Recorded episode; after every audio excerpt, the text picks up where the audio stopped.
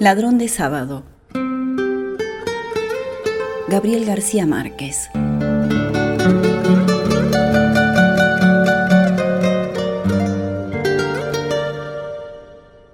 Hugo, un ladrón que solo robaba los fines de semana, entra en una casa un sábado por la noche. Ana, la dueña, una treintañera guapa e insomne empedernida, lo descubre infraganti. Amenazada con la pistola, la mujer le entrega todas las joyas y cosas de valor y le pide que no se acerque a Pauli, su niña de tres años. Sin embargo, la niña lo ve y él la conquista con algunos trucos de magia. Hugo piensa, ¿por qué irse tan pronto si se está tan bien aquí? Podría quedarse todo el fin de semana y gozar plenamente la situación, pues el marido, lo sabe porque los ha espiado, no regresa de su viaje de negocios hasta el domingo en la noche.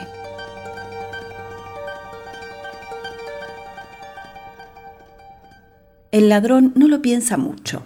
Se pone los pantalones del señor de la casa y le pide a Ana que cocine para él, que saque el vino de la cava y que ponga algo de música para cenar, porque sin música no se puede vivir.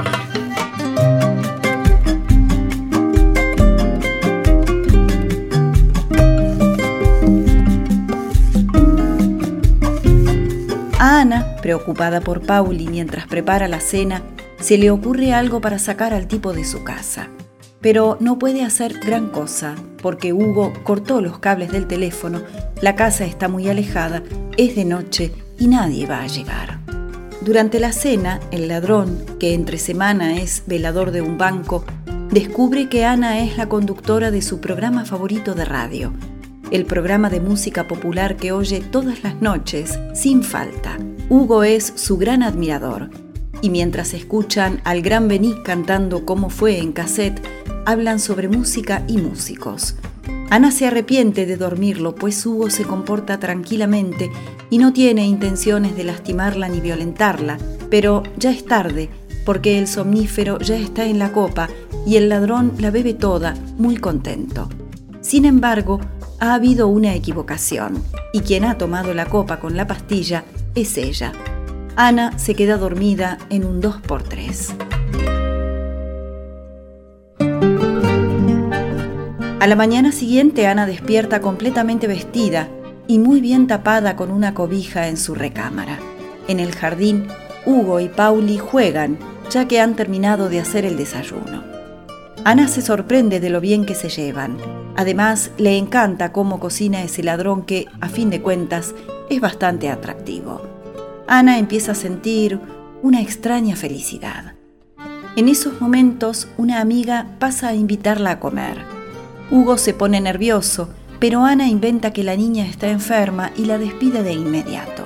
Así los tres se quedan juntitos en casa a disfrutar del domingo. Hugo repara las ventanas y el teléfono que descompuso la noche anterior mientras silba.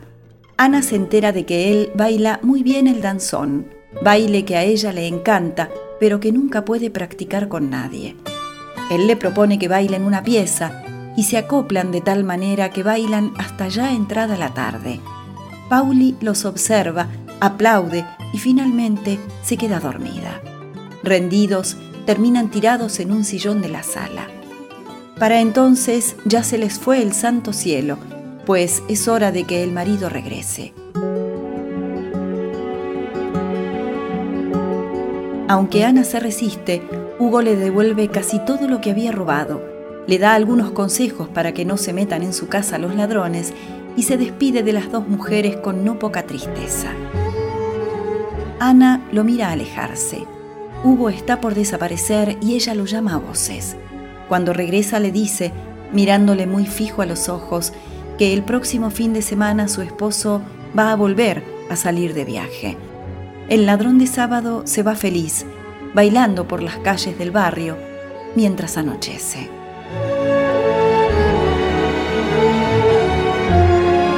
Ladrón de sábado, Gabriel García Márquez.